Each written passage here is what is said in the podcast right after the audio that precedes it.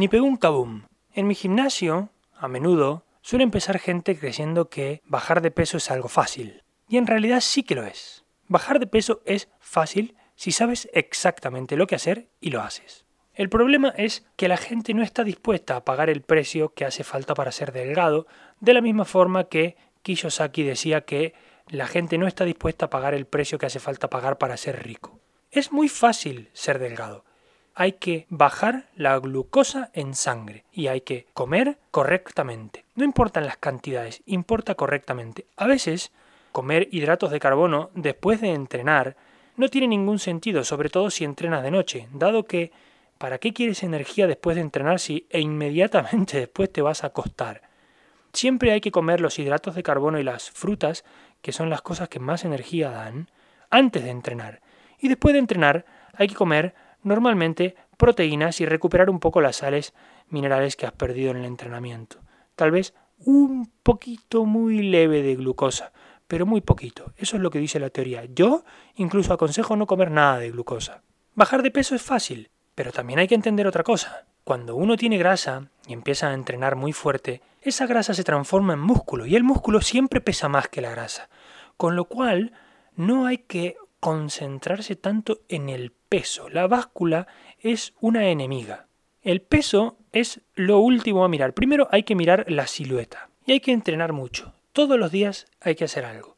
Y hay que comer, hay que comer bastantes veces en un día no pocas veces mucha cantidad. Es preferible comer muchas veces un poquito para mantener el metabolismo activo. Y por supuesto luego están los que se matan a abdominales y dicen que después de hacer tanto abdominal están más gordos que antes. En realidad no es así.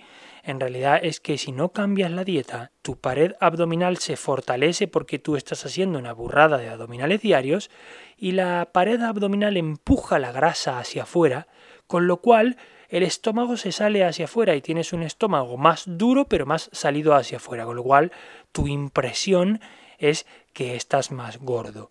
No, si quieres cambiar las abdominales y que se te marque la tableta, haz de entrenar duro las abdominales, pero al mismo tiempo has de cambiar mandatoriamente la dieta.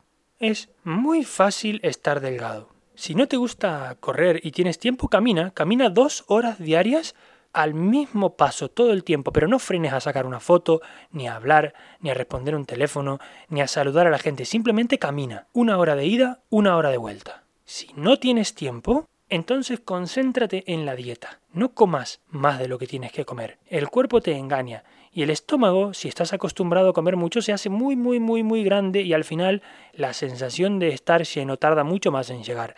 Cada día come un poco menos que el día anterior. Y así el estómago se va volviendo progresivamente al tamaño correcto que debe tener.